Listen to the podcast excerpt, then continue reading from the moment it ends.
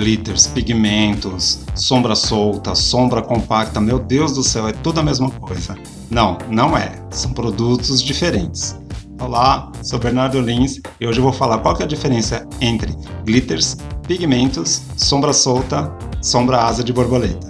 Bom, o que é o glitter? São partículas que refletem a luz. O glitter é um produto que brilha muito. É diferente dos outros produtos que eu vou falar agora. O ideal é você utilizar o glitter que foi elaborado e foi produzido para a maquiagem.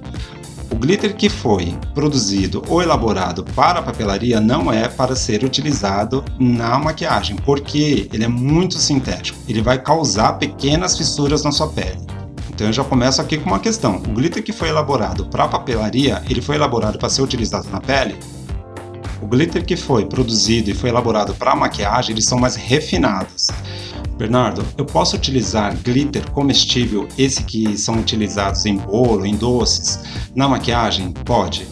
Eu até digo que, se você tiver em dúvida entre o glitter de papelaria e o glitter comestível, é melhor você utilizar o glitter comestível. Bom, como que a gente fixa este glitter? A gente pode usar um fixador cremoso ou, ou em pasta, ou a gente pode utilizar o, o fixador líquido. Eu prefiro o líquido, eu acho que é bem mais interessante, ele não fica aquela gosma, ele não fica acumulado, o resultado do trabalho é bem melhor.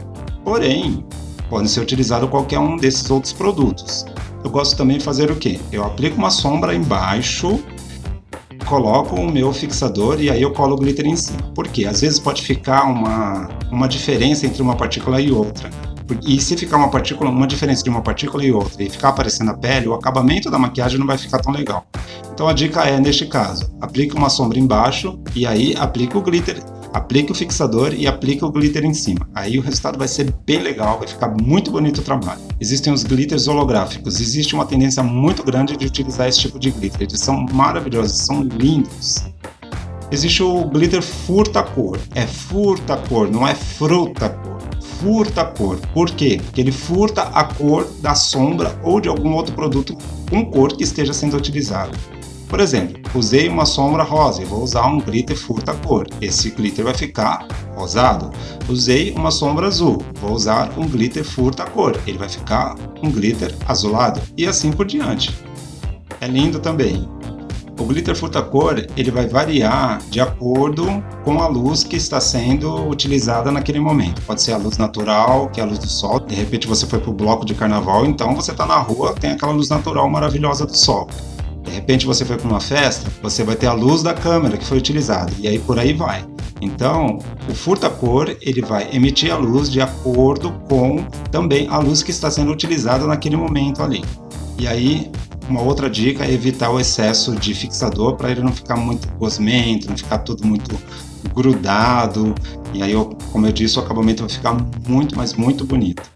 Bom, e o que, que são pigmentos? Pigmento, ele vai intensificar a cor da sombra. Existem pigmentos com brilho e existem pigmentos opacos. Existem também pigmentos orgânicos.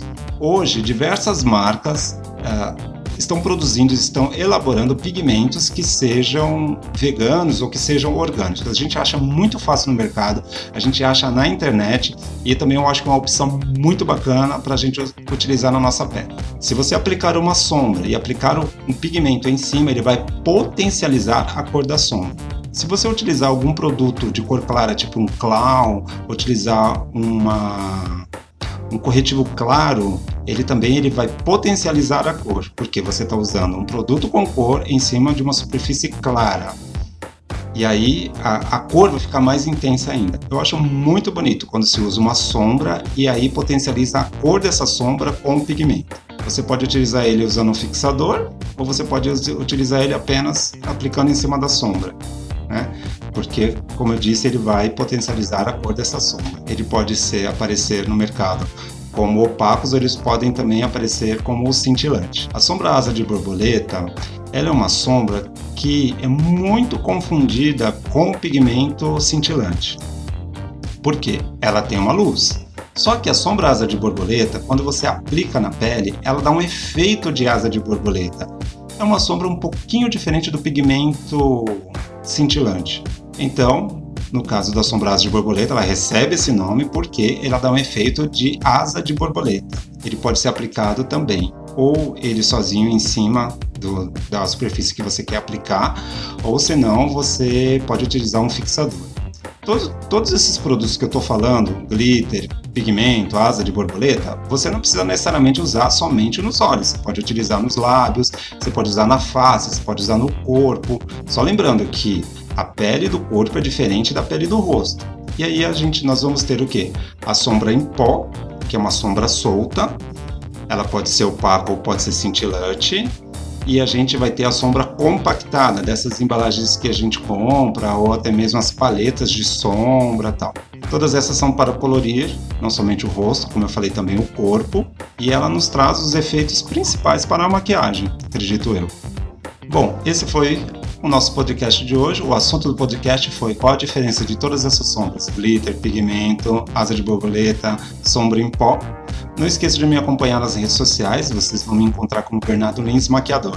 E também acesse meu site www.bernardolins.com.br. Tchau, até a próxima!